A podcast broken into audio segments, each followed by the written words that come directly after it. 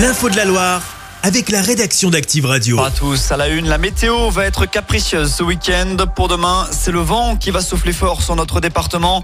La Loire sera en vigilance jaune au phénomène. Des rafales allant de 70 à 80 km heure sont attendues, notamment pour la partie sud-est de la Loire.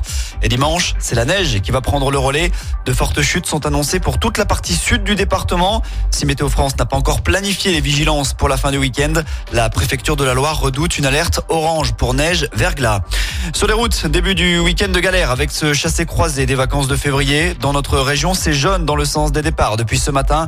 Mais c'est demain que ça se corse. Bison futé hisse le drapeau jaune dans le sens des retours. Par contre, c'est classé rouge côté départ en Auvergne-Rhône-Alpes. Il est notamment conseillé d'éviter la 43 entre Lyon et Modane de 7h à 19h. Dans le reste de l'actu, vous allez les retrouver dans 7500 supermarchés. C'est parti pour la grande collecte des restos du cœur. Ça a débuté aujourd'hui, ça va durer jusqu'à dimanche. Objectif, récolter 9000 tonnes de denrées avec des classiques comme les pâtes, les conserves, mais également des produits d'hygiène. Le contexte est difficile. L'association a dû refuser 110 000 personnes cette année. On poursuit avec la polémique du jour. Elle fait suite au match de Coupe de France à Geoffroy Guichard hier soir. Rennes a éliminé le Puy en quart, score final 3-1.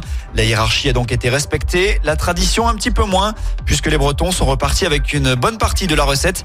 Il est question de près de 60 000 euros. Dans un communiqué publié cet après-midi, le club d'Ille-et-Vilaine se défend et explique que cette somme correspond aux frais liés à son déplacement dans la capitale ligérienne. En sport, mais côté terrain, la SS se déplace dans la capitale pour défier le Paris FC demain. Coup d'envoi à 15h.